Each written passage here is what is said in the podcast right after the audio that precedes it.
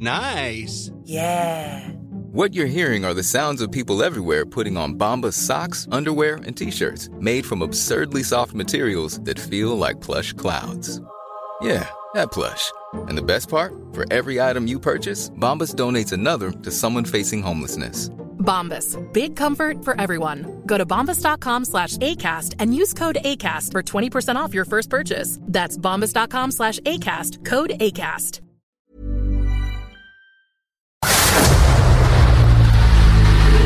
El dedo en la llaga. Había una vez un mundo en el que nadie creía. Un país de historias inexplicables. Una nación con personajes asombrosos. Santo Tomás tenía razón. Hay que ver para creer. El México increíble. Las verdades que duelen. La voz de los que callan. El dedo en la llaga. Infórmate, diviértete, enójate y vuelve a empezar. El Heraldo Radio presenta El Dedo en la Llaga con Adriana Delgado. Corazón y yo hemos decidido no tratar. Buenas tardes, ¿cómo están? Les saluda su amiga Adriana Delgado. Gracias por escuchar su programa favorito, El Dedo en la Llaga. Y me da gusto decirles que este viernes 18 de febrero del 2022 estamos escuchando Llegaste a mí de este gran grupo electropop Moenia. Así terminamos esta semana dedicado a este grupo que fue y que es icónico de los años 90 del siglo pasado, porque aunque no lo queramos decir, pues ya estamos en 2022. Y nos vamos con Moenia.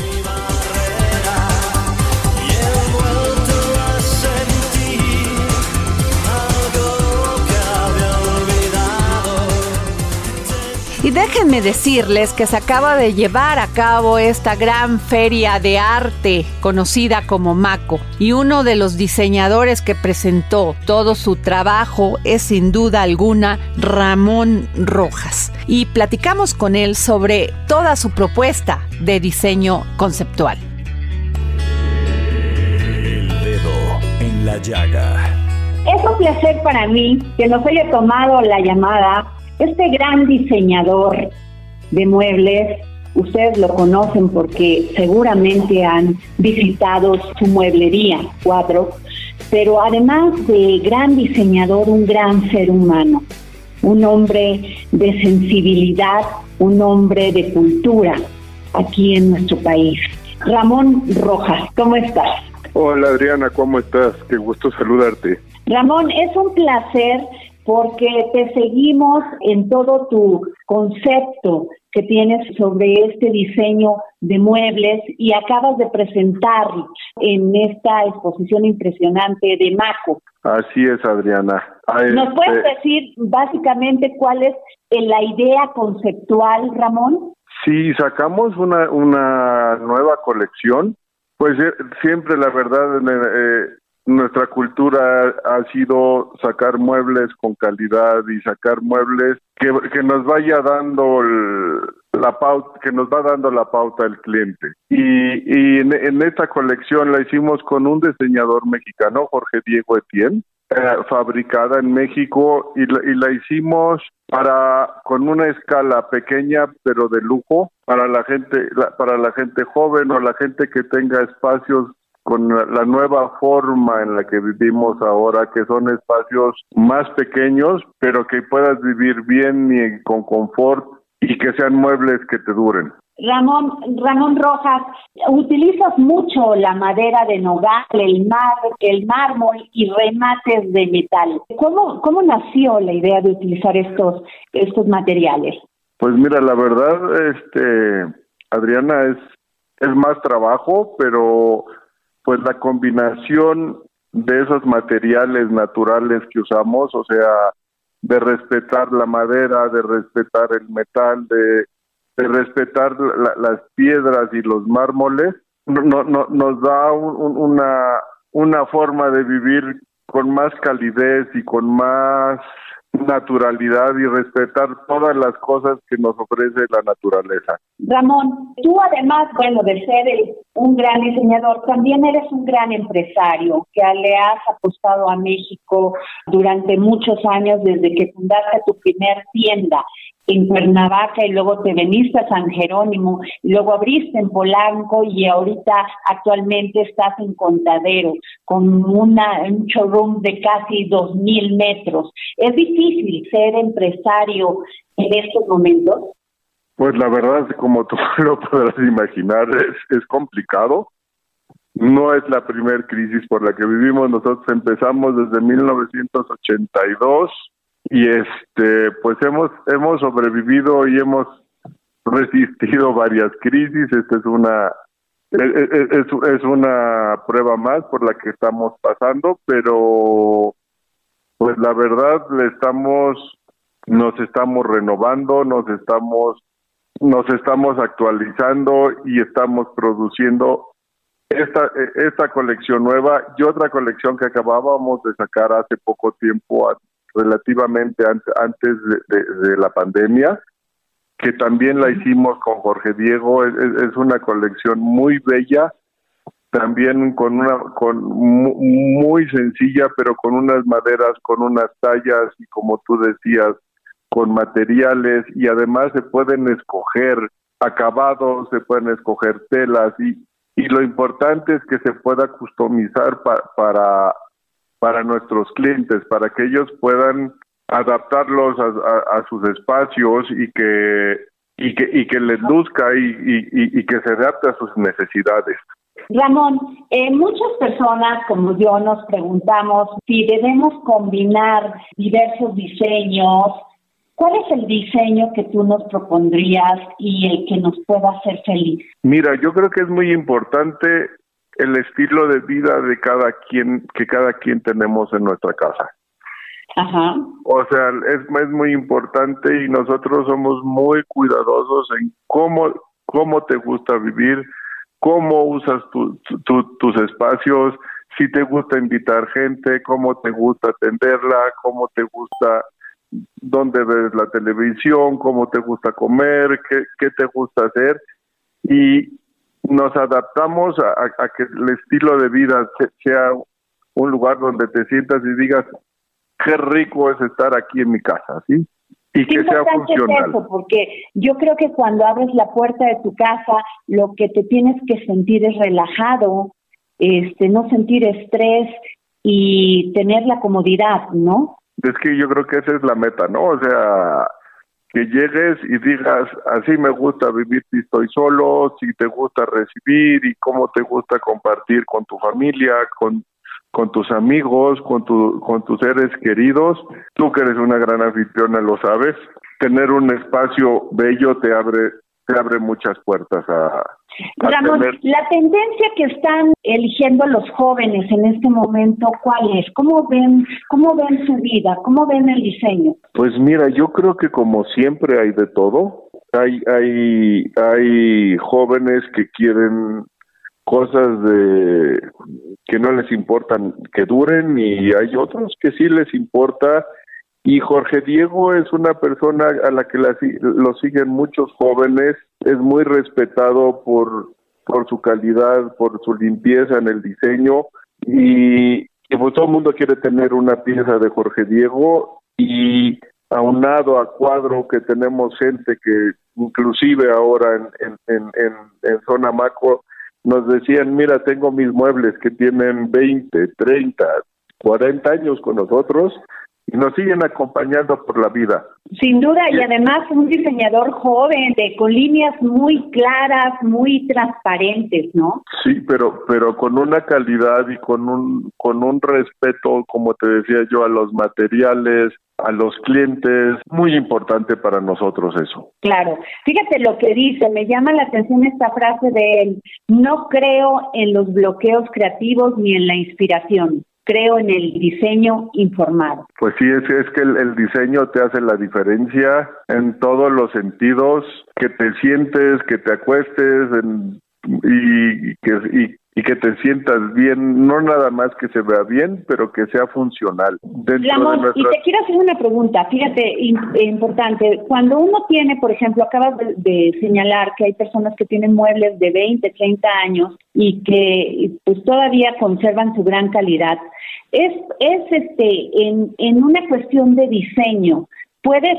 este, mezclar estos muebles como los de Jorge Diego con aquellos que pues a lo mejor te, heredaron algunos abuelitos o compraste cuando eras joven. ¿Qué puedes hacer con eso? Absolutamente. Yo, creo que sí puedes hacer este, tu casa, tu hogar, tu espacio, tu oficina, lo puedes hacer ecléctico y, y se puede combinar porque aquí te digo, el hilo conductor es, es que son cosas de buen diseño con muy buenos materiales y que la verdad pueden pasar generación tras generación por la vida. ¿eh? Pues muchas gracias, querido Ramón Rojas, gran diseñador mexicano, gran empresario mexicano. Gracias y te iremos a visitar a Cuadro esa enorme mueblería y preciosa. Por favor, vengan, aquí tenemos un espacio que está muy padre y como siempre bienvenida y muy agradecido por, por darnos tu espacio, Adriana, y sabes que te quiero mucho y te mando un beso grande. Muchas gracias, querido Ramón. Gracias. Adiós, mi Adriana. El dedo en la llaga. Y nos vamos con nuestro querido historiador Ignacio Anaya, que hoy nos habla en sus cápsulas del pasado sobre la historia de una barba. Cápsulas del pasado con el historiador Ignacio Anaya.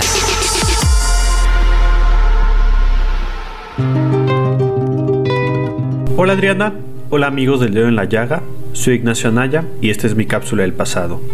En este episodio les voy a hablar sobre la vez en que la CIA de Estados Unidos se planteó la idea de quitarle la barba a Fidel Castro. Un caso que podrá sonar ridículo, pero como veremos tiene mayor profundidad.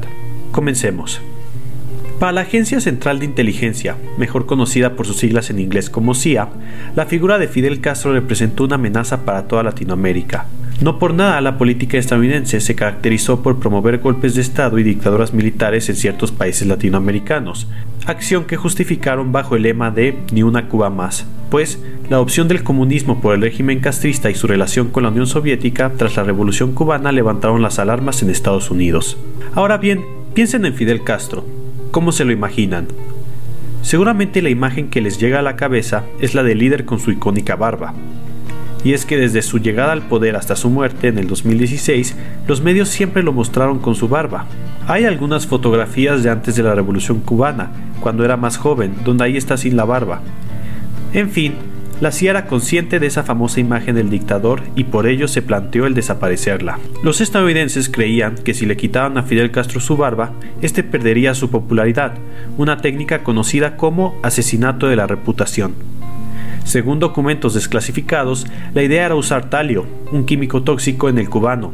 Pensaban que una dosis correcta provocaría la caída del pelo. El plan era administrar una determinada cantidad en los zapatos de Castro durante un viaje que realizaría fuera de Cuba. De hecho, ya se había probado el talio en animales para comprobar su efectividad. Una vez que la piel entrara en contacto con el químico, la barba terminaría desapareciendo. Y esto porque la CIA consideraba que existía una correlación entre la barba del revolucionario y su autoridad en la isla. De esa manera, si se le quitaba la barba, destrozaría la imagen de Castro ante la población cubana. Para mala suerte de la CIA, el supuesto viaje de Castro nunca se realizó, por lo que el plan no se pudo llevar a cabo. Al final, Fidel Castro pudo seguir con esa barba icónica. Y así fue como una barba tuvo una mayor importancia que simplemente ser el vello facial de alguien, o al menos así lo pensó la CIA. Espero que les haya gustado este episodio y recuerden escucharnos también en Spotify. Muchas gracias y hasta la próxima. Y ahora nos toca ir a Mente Mujer con Sayuri López. Mente Mujer, un espacio en donde damos voz a la mente de todas las mujeres, con Adriana Delgado. Hola Adriana, un saludo a ti y a todo tu auditorio. Esta semana, en el suplemento de Mente Mujer, hablamos sobre los cambios que están logrando las mujeres chinas ante los estigmas sociales de su país, como el Sheknu, que significa mujer sobrante, y es usado en aquellas chicas que siguen solteras al cumplir los 27 años. Las mujeres que dan prioridades a su crecimiento profesional o personal por encima del matrimonio son consideradas como arrogantes, egoístas o materialistas. Según la cultura de ese país, el respeto hacia los padres es la cualidad más importante, por lo tanto, no contraer matrimonio es el mayor signo de falta de respeto.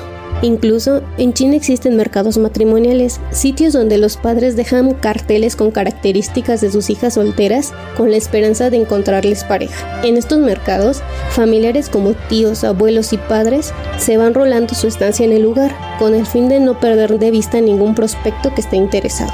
Sin embargo, esta tendencia se ha visto opacada por aquellas mujeres que se niegan a seguir estos patrones. Por el contrario, ellas muestran pancartas con los motivos de su desaprobación. Además, las jóvenes chinas profesionales y solteras están cambiando la forma en que los demás las ven, y no con manifestaciones que como sabemos son duramente penadas, sino demostrando su poder adquisitivo. La oportunidad de gastar dinero en sí mismas y en pagarles regalos a sus padres ayuda a redefinir su soltería como algo para estar orgullosos. Un estudio publicado en 2017 por la firma Deloitte calculó que las mujeres chinas generaban 41% del PIB del país, el más elevado del mundo. Asimismo, añadió que eran más ambiciosas, pues 78% tenía como meta alcanzar puestos de alta responsabilidad. En cuanto a política, en 2020, 24.9% de los escaños de China ya eran ocupados por mujeres. Y bueno, esta presión no solo incluye a familiares, sino también amigos, pues en la sociedad china la soltería es signo de estar incompleta. Es por ello que muchas de ellas pues se avergüenzan de reconocer su edad y su soltería. Y esta situación lo que está provocando es que con el paso de los años los enlaces nupciales vayan cayendo de manera significativa. Tan solo en 2020 el número de matrimonios en China fue de 8 millones, la cifra más baja desde 2003. Pero no solo están bajando los casamientos, sino también se están divorciando más. Por ejemplo, en 2019, 4 millones de parejas chinas deshicieron su compromiso. Y bueno, pues toda esta información, entre otros temas, las pueden encontrar en el suplemento de Mente Mujer. Mente Mujer, la voz que inspira.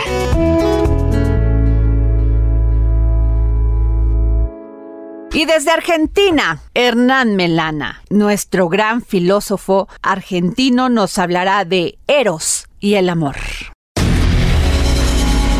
Filosofía, psicología, historias con Hernán Melana. Hola Adriana y oyentes del dedo en la llaga.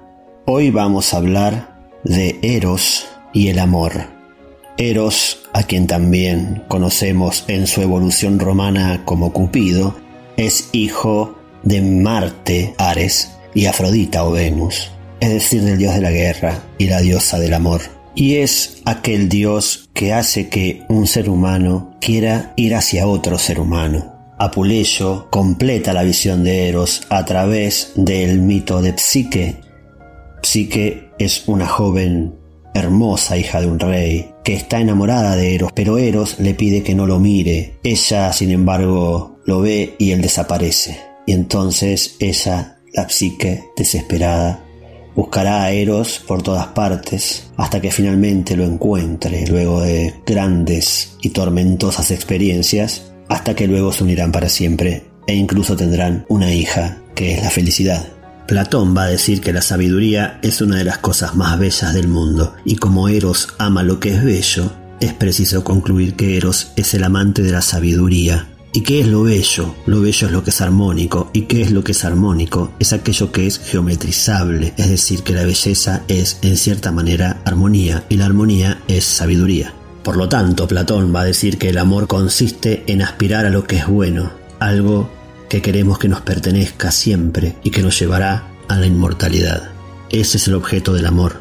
Octavio Paz nos dirá que el erotismo es algo tan humano que empieza donde acaba lo animal y aparece la humanidad. Y el encuentro erótico comienza con la visión del cuerpo deseado, que encarna en algún momento todas las formas del mundo, esas formas ideales que Platón nos describe como arquetípicas y nos va a decir que el cuerpo que abrazamos se hace más y más inmensos, dándonos una sensación de infinitud. Nos perdemos en ese cuerpo. El abrazo carnal es el apogeo del cuerpo y la pérdida del cuerpo. Es también la expresión de la pérdida de la identidad, dispersión de las formas en sus sensaciones y visiones. Es la caída en una sustancia oceánica y es la evaporación de la esencia. No obstante, se puede incluso superar ese amor erótico, que nos puede llevar a un modo de vida superior, algo más allá de lo individual, que no necesariamente tiene que perder contacto con la sexualidad y el erotismo. Esto lo podemos ver cuando aparece el amor cortés en el sur de Francia por el año 1200, donde el otro, la persona que amamos, a pesar de que tiene base en lo físico y está atado a lo corpóreo, es una forma de comunicación especial, es un afecto, una alteridad basada en la libertad y el reconocimiento del otro en cuanto tal. Se decía en esa zona de Francia, en la Provenza, que el amor transforma al sujeto en objeto del encuentro erótico en personas únicas. El amor es la metáfora final de la sexualidad, su piedra de fundación es la libertad y el misterio de la persona, en palabras de Octavio Paz. Me despido con una frase de este gran pensador, Octavio Paz, acerca del amor, que dice así. El amor es también una respuesta, por ser tiempo y estar hecho de tiempo. El amor es, simultáneamente, conciencia de muerte y tentativa por hacer del instante una eternidad. Todos los amores son desdichados porque todos están hechos de tiempo. Todos son el nudo frágil de dos criaturas temporales y que saben que van a morir. En todos los amores, aun en los más trágicos, hay un instante de dicha que no es exagerado llamar sobrehumana. Es una victoria contra el tiempo, un vislumbre del otro lado, ese allá que es un aquí, en donde nada cambia y todo lo que es realmente es. Y como todos los viernes en esta nueva sección tenemos al gran astrólogo peruano mundialmente famoso John Choi y hoy nos habla sobre algo importantísimo, sí, el perdón.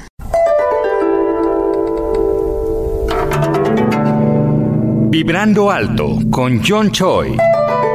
Motivación y autoestima.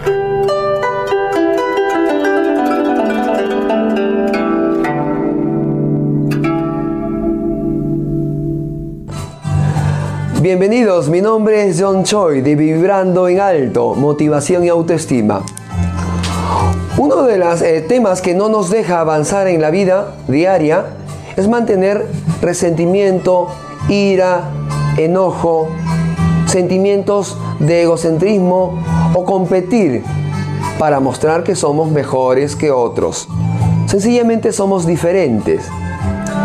Y para avanzar en el ciclo de la abundancia, uno de los puntos es el perdonar a la persona que te insultó, te ofendió, te dejó huella marcada emocionalmente, te levantó la mano.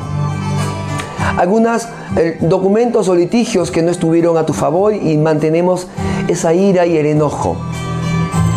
Somos humanos, así que siempre vamos a estar en esa disyuntiva de tirar y jalar y no perdonar. El perdonar te hace libre, nos hace libre. Y esta es una temporada donde no podemos cargar con demasiada mochila de emociones que entorpezcan nuestro andar y evolución como seres humanos, personas, parejas, hijos, profesionales, en cualquier ámbito. El perdonar te hace libre. Dedícale de corazón así a la persona que te hirió. Gracias por haberte cruzado en mi vida. He aprendido mucho de este tema, pero ya no me perteneces y te dejo libre. Te agradezco por esta gran enseñanza. Te libero con amor. Hasta nunca. Pero tienes que decirlo de corazón, abierto con sinceridad. Tal vez no te funcione la primera, pero que te nazca de corazón y repítelo mentalmente con una sonrisa agradable de experiencia ganadora contigo mismo. El perdón nos hace libre, nos hace amanecer de buenos ánimos, nos hace enfocar en nuestros propósitos, nos hace noble, cariñosos, empáticos. Así que la competencia está contigo mismo y perdona de corazón. Practícalo en la mañana o antes de acostarse. Nos vemos en la próxima secuencia. Cierren sus ojos, por favor.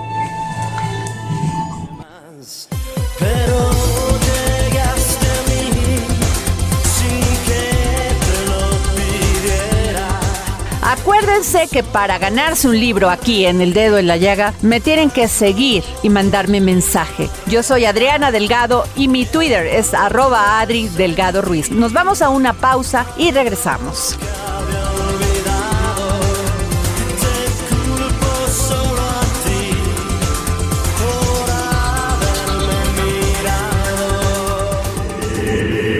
El dedo en la llaga. Sigue a Adriana Delgado en su cuenta de Twitter en arroba Adri Delgado Ruiz. Y envíanos tus comentarios vía WhatsApp al 55 25 44 33 34 o 55 25 02 21 04. Me siento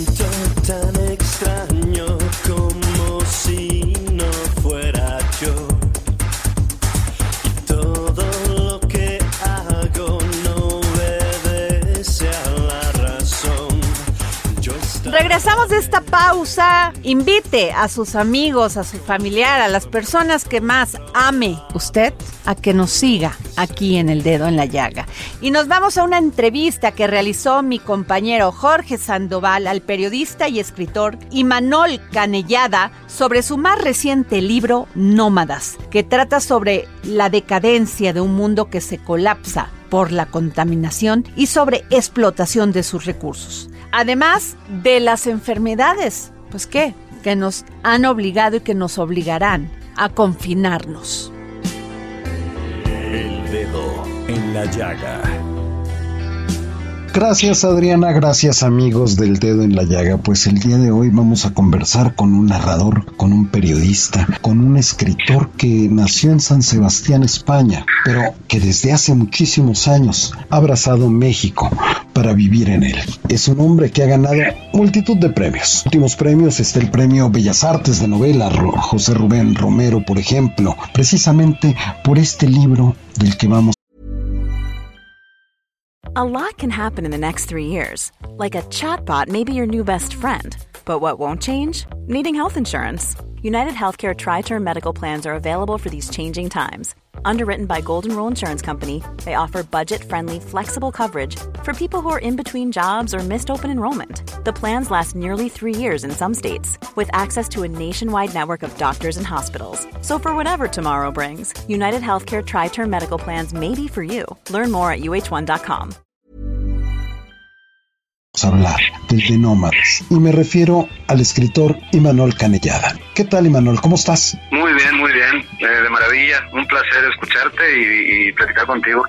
Al contrario. Oye, Imanol, Nómadas fue presentada en la FIL con gran éxito este libro tuyo de Nómadas que habla sobre el futuro, Imanol. Sí, en efecto. eh, la novela salió publicada a principios de noviembre y bueno, la, la presentación oficial, digamos, fue en, en la FIL de Guadalajara.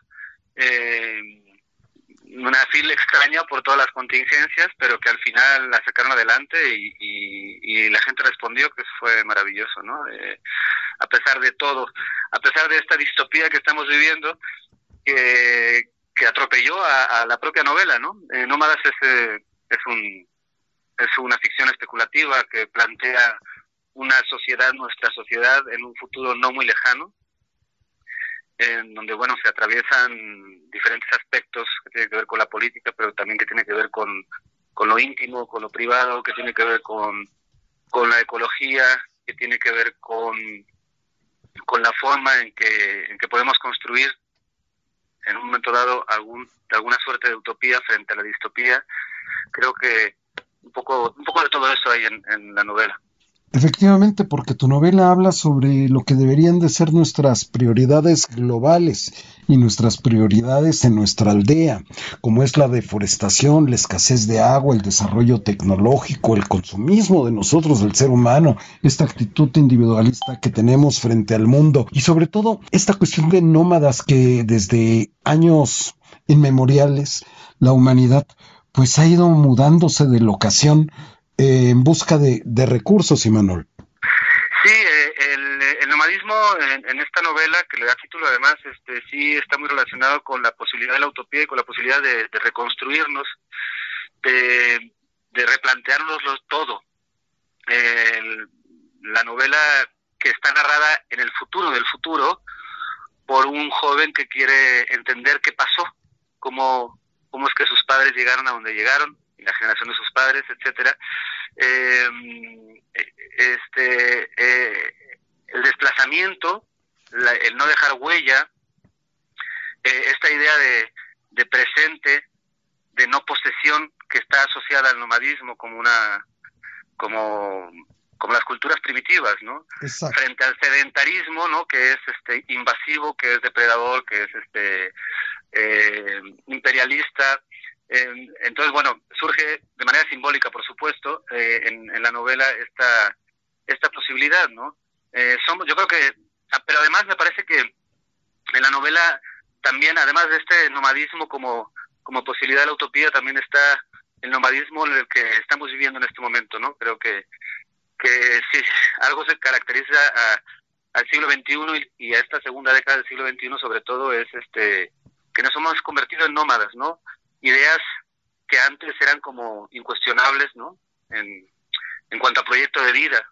Eh, el matrimonio, formar una familia, comprar una casa, arraigarse, estar en un lugar.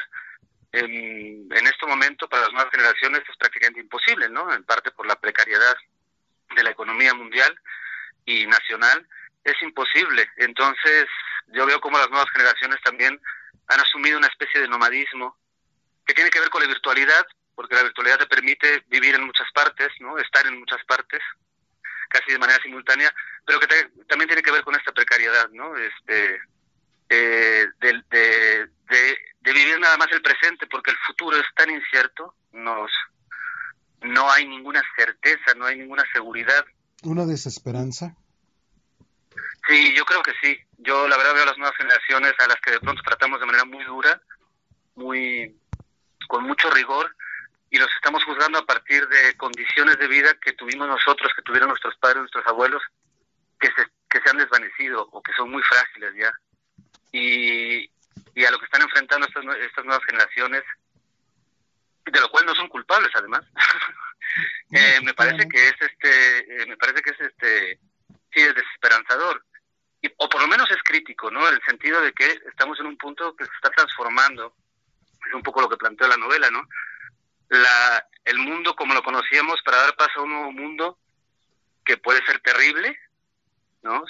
Que puede ser este devastador y desolador, o bueno, que pudiera ser como dado, las ficciones de las películas de Mad Max o de Waterworld. Sí, exactamente, ¿no?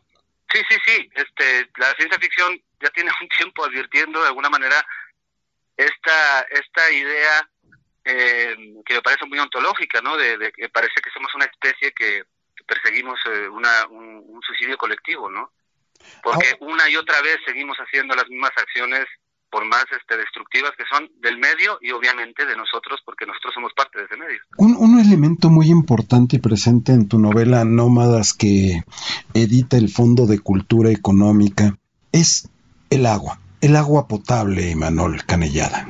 Sí, bueno, eh, eso tiene que ver con una experiencia muy, muy cercana, porque pues durante dos décadas, un poco más de dos décadas, viví en Sonora, ahora estoy viviendo en Aguascalientes hace dos años, pero durante 23 años viví en Sonora, y si algo sabemos en Sonora es la escasez de agua, la importancia que tiene el agua y también cómo eh, las, eh, las grandes industrias, los grandes corporativos, sobre todo los mineros, en el caso de Sonora, por, por su por su vocación minera por excelencia, eh, cómo se han apropiado del agua. Hay, hay un dato escalofriante que es que el 70% de la escasísima agua que hay en Sonora, por ejemplo, el 70% es para consumo industrial y, y agroindustrial eh, y de actividades Tremendo. extractivistas. ¿Cómo? Tremendo. Tremendo. El- nada más el 30% de esa poquísima agua que además se agota y se agota eh, es para, para consumo humano. Y además ese, ese, ese escaso 30% pues está en, disputa, ¿no? Eh, hay, ya, en, en Sonora ya se está viviendo la disputa por el agua. el levantamiento de, del pueblo yaqui en el sur del estado, eh, que han cerrado carreteras y que están exigiendo porque eh, que no se lleven el agua de su territorio para abastecer la ciudad capital, eh, etcétera, ¿no? El conflicto social derivado del agua ya es una realidad en muchas en muchas partes de- del mundo eh, y en México, por supuesto. Eh, si nos imaginamos un mundo sin agua, es, es, es, es- tan trágico que ni siquiera nos planteamos esto, ¿no? Yo, yo creo que es tal el tamaño de la tragedia que ni siquiera tenemos fuerzas para imaginarlo. Y mientras abramos la llave y salga el agua, pues eh, se- seguiremos pensando que es un bien inagotable, pero no es así. Y Manuel Canellada, sin que nos cuentes el final de la novela para que corra la gente a comprar Nómadas y lo lea, hay futuro, hay esperanza, podemos cambiar. Pues mira, en la, en la novela sí hay una pequeña semilla. Yo debo confesar que al principio, cuando, como tenía pensada la novela, eh, la idea de, de la esperanza no, no tenía mucha cabida. Pero bueno, a medida que escribía la novela yo mismo necesitaba este, plantearme Algo de Eh, optimismo. un, un cierto optimismo, ¿no? Porque pues la, la misma novela es, este, es bastante desoladora. Y, y entonces esta, esta for- e- e- ese apunte hacia una posibilidad utópica eh, en el nomadismo como un símbolo, ¿no? Porque no, no estoy no estoy diciendo que no fuéramos nómadas, pero que sobre todo tiene que ver la esencia de esta de esta semilla utópica que al final de la novela como que eh, intenté sembrar tiene que ver sobre todo con, con el hecho de hacer un alto y replantearnos absolutamente todas nuestras formas de, de- de existencia, nuestras formas de consumo, sobre todo, nuestras formas de producción, nuestras formas de relacionarnos, eh, pensar en términos de colectividad, de, de comunidad. Eh, si hacemos esto, por supuesto que tenemos eh, futuro, siempre hemos sido una especie superviviente y con una capacidad de adaptación y de y de y de seguir adelante extraordinaria, ¿no? Es, única en, en, en- el planeta Tierra, pero pero pero esto implica eso, hacer un alto. Y me parece que yo detecto que la, la pandemia era como una especie de oportunidad para hacer este alto. Y sin embargo no no siento yo a dos años que hagamos eh, que, que hayamos hecho este alto cuando me parece que es fundamental perdón ineludible eh, imposible de otra forma. Mm, ahí están las advertencias de la ciencia de, eh, lo- los análisis las proyecciones. Ahí están podemos verlas o no verlas podemos este, ignorarlas o no podemos desmentirlas en esta época de posverdad etcétera pero ahí están. Si hacemos el alto, sí yo creo que, existe la posibilidad, un alto en el que nos replanteemos absolutamente toda nuestra relación con el medio ambiente, con, con las otras especies que conviven con nosotros, con, con absolutamente todo, Eh, asumiendo que, que la dirección que lleva la civilización, entre comillas, este eh, eh, es, es, un, es nociva y es un fracaso, ¿no? ¿Tenemos esa capacidad? La tenemos. Mm, ¿Nos dejarán de alguna manera hacerla? ¿Tendremos la, la- la fuerza para hacerlo? No sé, ahí está la, la incertidumbre. De momento la novela dejo por ahí esa, esa, esa vía, ¿no? Muchísimas gracias, Imanol Canellada, autor de su más reciente libro, Nómadas, del Fondo de Cultura Económica. Muchas gracias por haber tomado esta llamada para El Dedo en la Llaga, Imanol. Al contrario, muchísimas gracias a ti, cuídate mucho, te mando un fuerte abrazo. Igualmente, regresamos contigo, Adriana. El dedo en la llaga. Y nos vamos con Gonzalo Lira, experto y crítico de cine.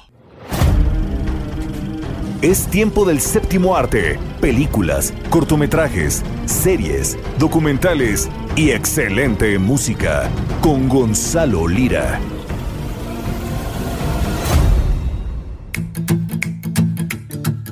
Hola, ¿qué tal Adri? Muy buenas tardes a ti y a toda la gente que nos escucha por aquí por el dedo en la llaga. Yo soy Gonzalo Lira, me encuentran en redes como arroba gonis GONYZ y como todos los viernes llegó el momento de hablar de cine.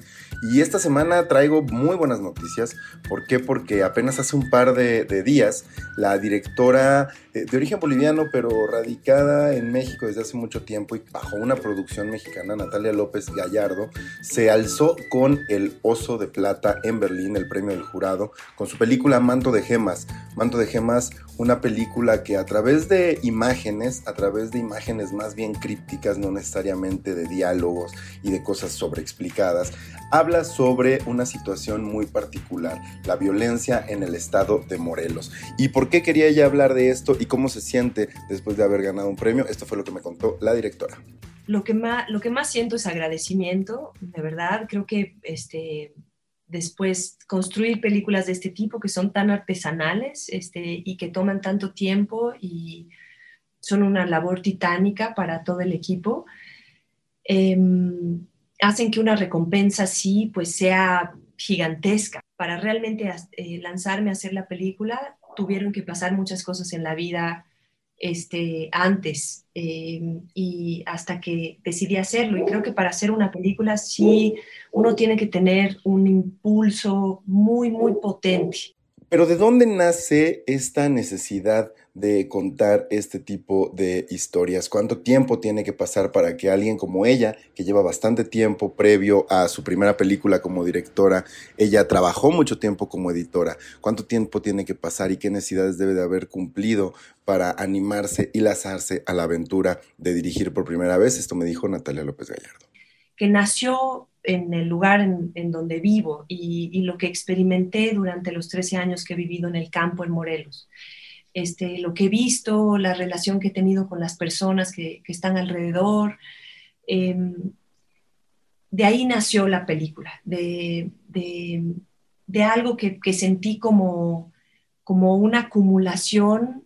Eh, eh, una acumulación de algo que yo creo que todos los mexicanos tenemos después de, de, muchos años de presenciar imágenes de tortura, de ver caras de gente desaparecida, de ver mapas de fosas, de saber que los vecinos ya no confían en nadie, este, y de ver la descomposición de, de, los valores alrededor. Este, siento que cuando sucede eso, la gente empieza a protegerse, eh, y en ese proceso de protegerse empezamos a insensibilizarnos sobre las cosas que vemos.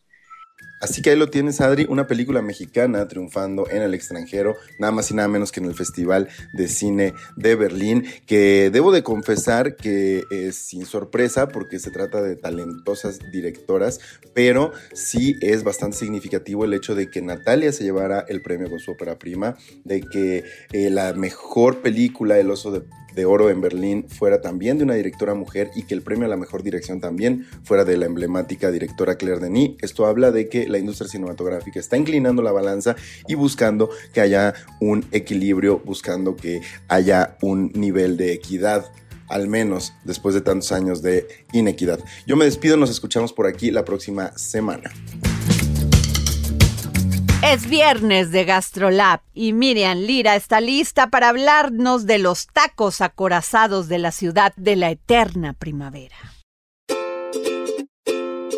GastroLab. Historia, recetas, materia prima y un sinfín de cosas que a todos nos interesan.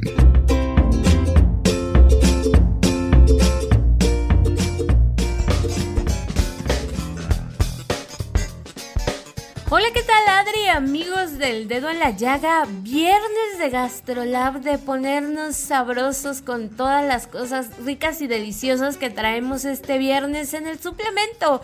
Pero específicamente el día de hoy les vamos a hablar del taco acorazado. Y es que en la ciudad de la eterna primavera existe un taco cuya historia se remonta a los tiempos de la Revolución Mexicana.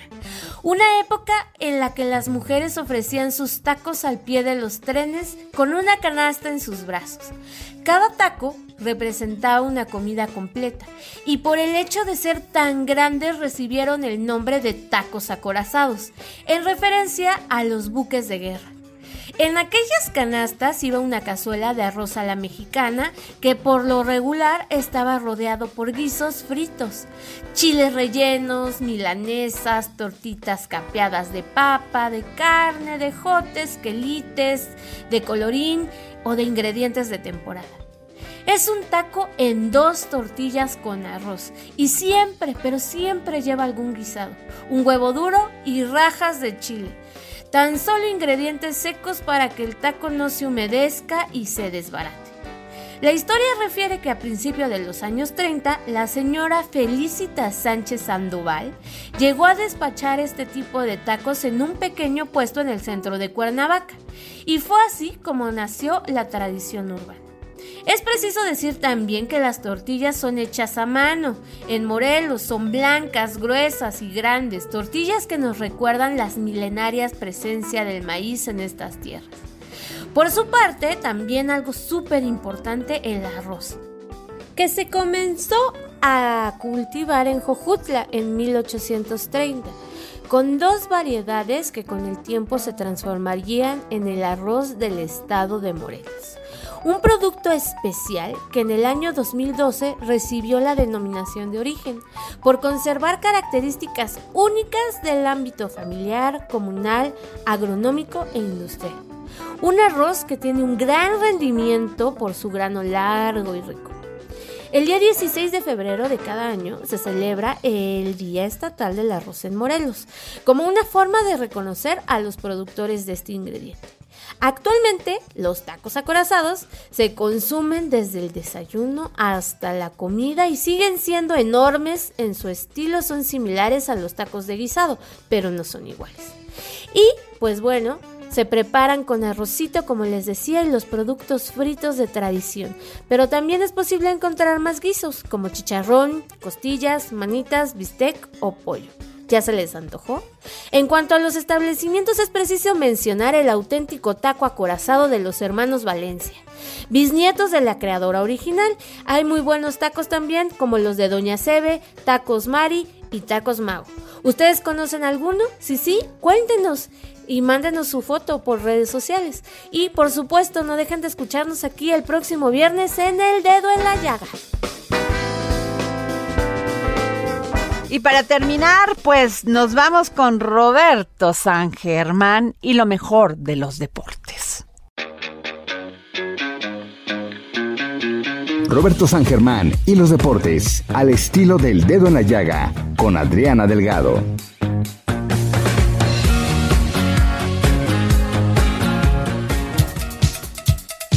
Buenas tardes, mi querida Adriana. Pues vamos a iniciar hablando del deporte blanco del tenis, porque como tú sabes, a partir del 21 de febrero, pues vamos a tener el abierto mexicano de tenis allá en Acapulco, uno de los mejores torneos ATP 500 que se dan en Latinoamérica. Y pues tiene un invitado especial, un hombre que de aquí salió para ser el número uno del mundo y ser el primero en lograr 21 títulos de Grand Slam. Estamos hablando del español Rafa Nadal, que además quiere mucho a México y sobre todo ese torneo porque le ha dado muchas satisfacciones. 2013 se lo llevó, 2020 podrá refrendarlo. Viene Zverev, viene también eh, Dani Medvedev, con el cual apenas jugó en el abierto de Australia se quejó mucho de él y de los jueces. Ya veremos cómo le va Rafa. Ya se encuentra en las instalaciones, en el hotel, allá en donde se va a llevar a cabo este gran, gran torneo. Y ojalá tengamos una muy buena organización como siempre ha sido. Y veremos si es que Rafa Nadal se lleva este título, ese famoso guaje, se lo lleva otra vez a España. Así que ya lo sabe, a partir del 21 de febrero inicia el torneo ATP 500 allá en Acapulco. Vulco.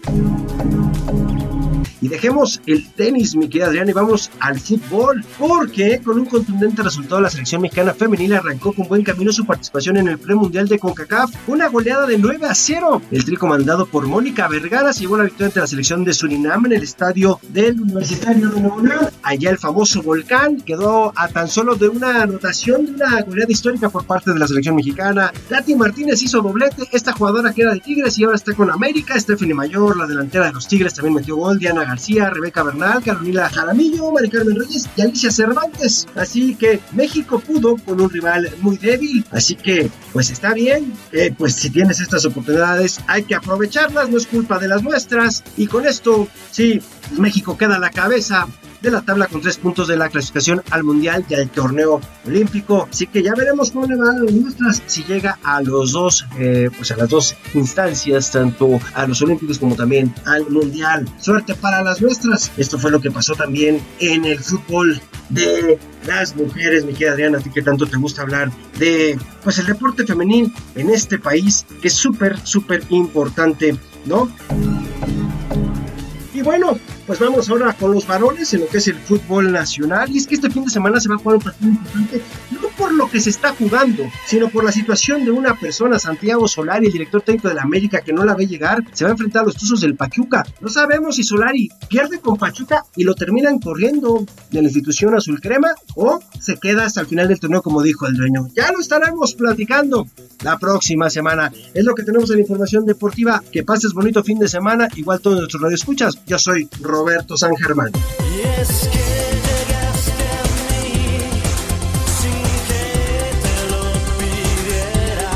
Y como siempre les digo, muchas gracias por escucharnos, gracias por permitirnos entrar a su corazón. A nombre del equipo que hacemos posible el dedo en la llaga, les deseamos un gran fin de semana.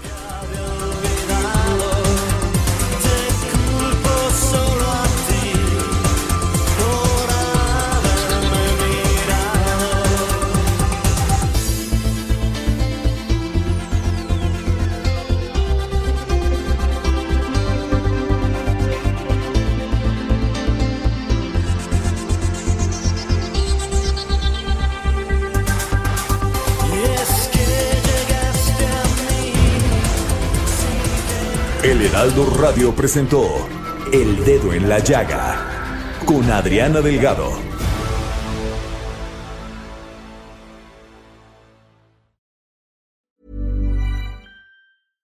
Imagine the softest sheets you've ever felt. Now imagine them getting even softer over time. That's what you'll feel with Bowl and Branch's organic cotton sheets. In a recent customer survey, 96% replied that Bowl and Branch sheets get softer with every wash. Start getting your best night's sleep in these sheets that get softer and softer for years to come. Try their sheets with a 30-night guarantee. Plus, get 15% off your first order at bowlandbranch.com. Code BUTTERY. Exclusions apply. See site for details.